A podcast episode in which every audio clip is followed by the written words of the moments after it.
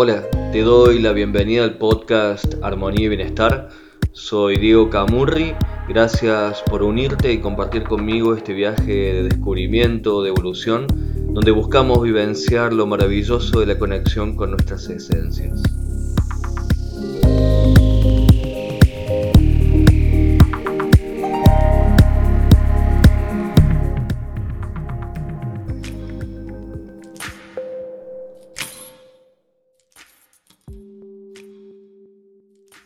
Espero que estés muy bien.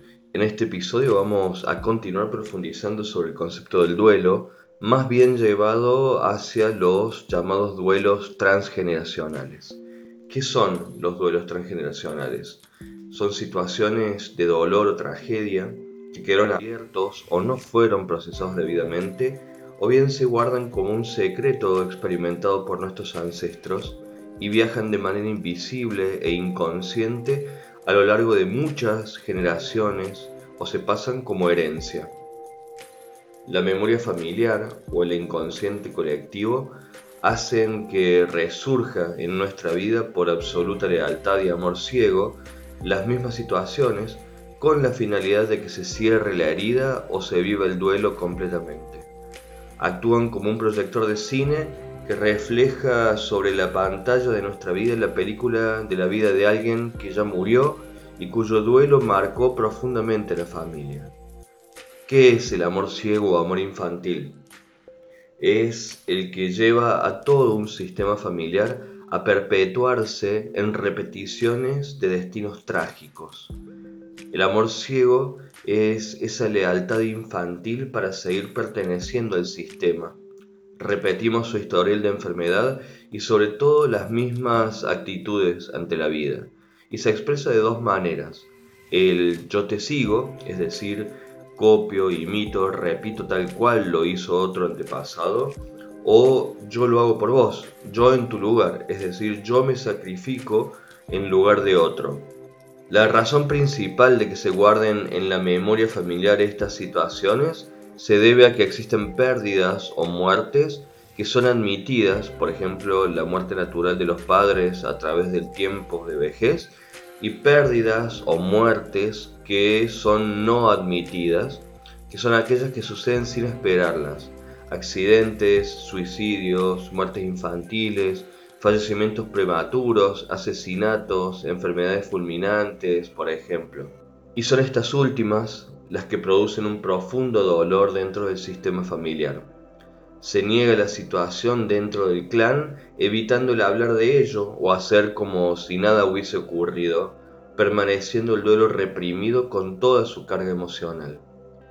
Desde la mirada sistémica, la familia entera puede experimentar el bloqueo de un duelo a causa de la pérdida repentina de uno de sus miembros, un proceso traumático que no se hace consciente. Estos procesos que quedan suspendidos en el inconsciente familiar y afectan a todos los miembros del sistema se viven como exclusiones. La exclusión no es propia del sistema. Todos tenemos derecho a pertenecer al mismo.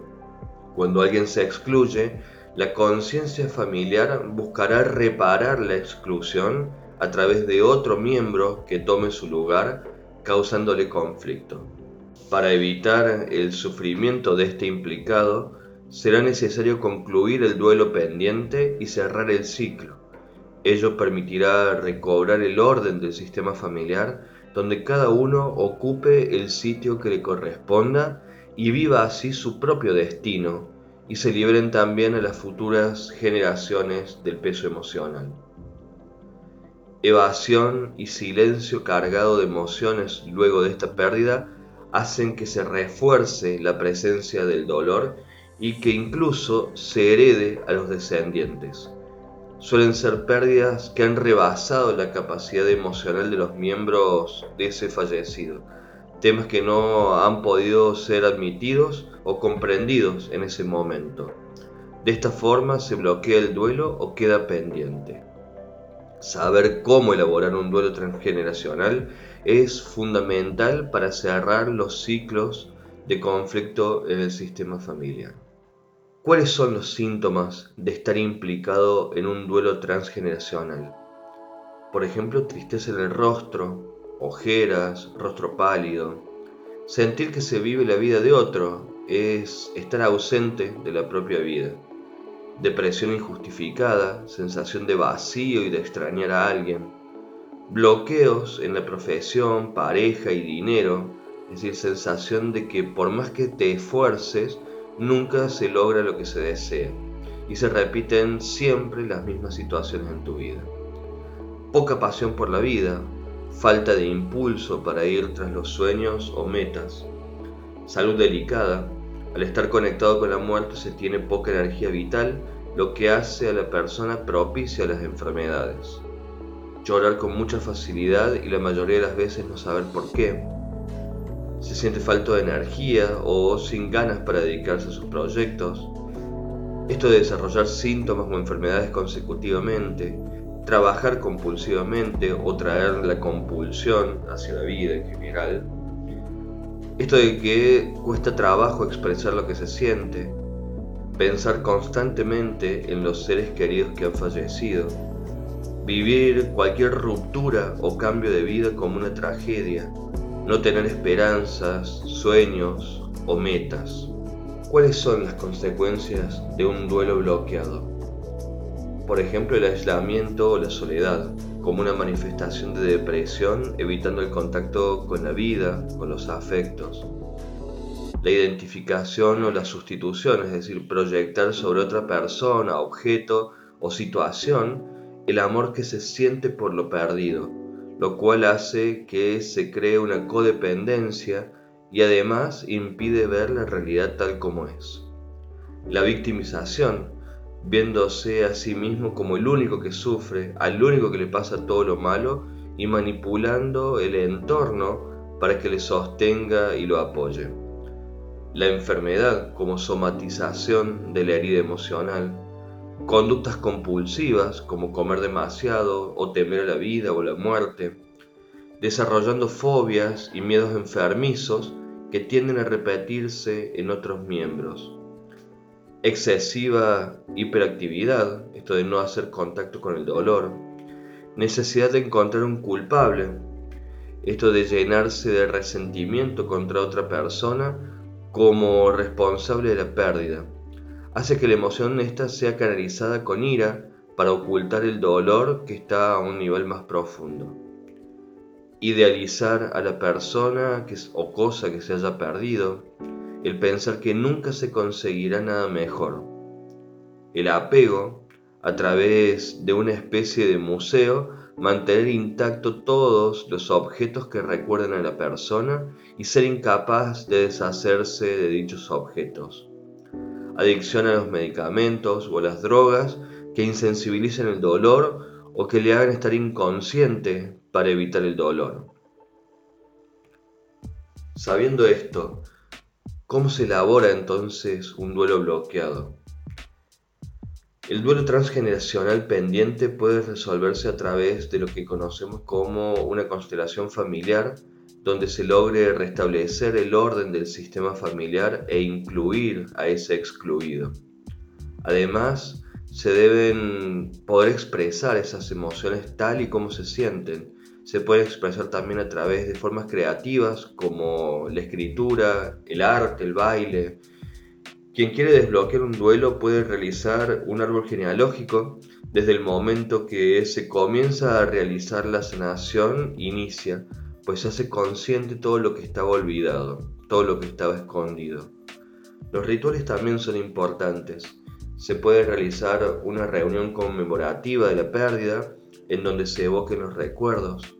Como decíamos en episodios anteriores, podés escribir las anécdotas que estaban conectadas con esa persona y poder escribir en un, libro reuniendo todas esas anécdotas vividas por ese ser. Escribir cartas a quien falleció.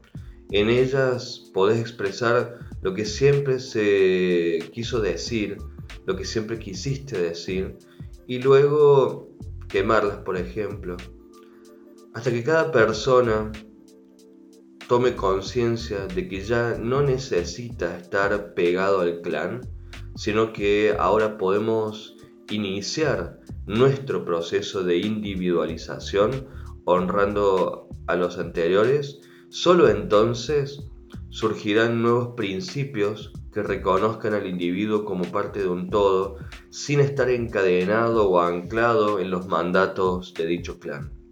El ser parte de un conjunto deja excluida a otras culturas y sistemas diferentes.